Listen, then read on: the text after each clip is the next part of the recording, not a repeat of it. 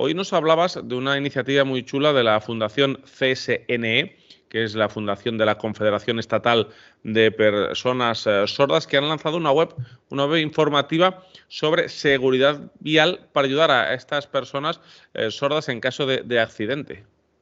Pues sí, y además me ha hecho mucha ilusión leer esta, esta nota de prensa porque hace un par de años hice un par de formaciones precisamente para la Asociación de Personas Sordas que hay en Valladolid, para acercarles la seguridad vial.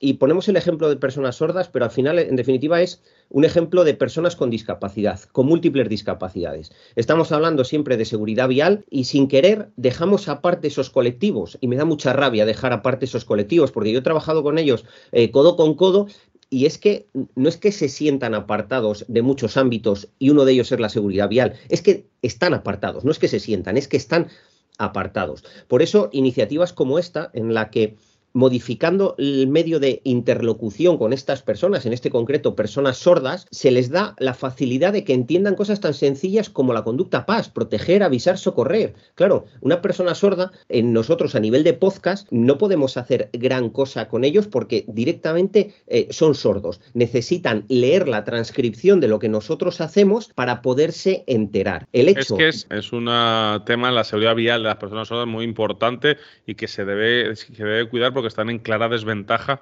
a la hora de, obviamente, de recibir señales por una vía muy importante para, tu seguridad. Bueno, recibir señales cuando están haciendo uso de la vía, como peatones, como ciclistas, como cualquier ámbito, pero es que también incluso para recibir la propia información. Yo recuerdo eh, cuando tenía una intérprete de signos a mi lado y yo hablaba y esperaba que ella lo tradujera y me decía que no, no, no, no, tú habla todo seguido, normal, que por rápido que hables, yo lo voy a traducir de forma natural y me sorprendía cómo había muchas personas, pero incluso familias jóvenes, que cuando les explicaba cosas de normativa básica, me decían que no lo sabían, o sea, que no lo conocían.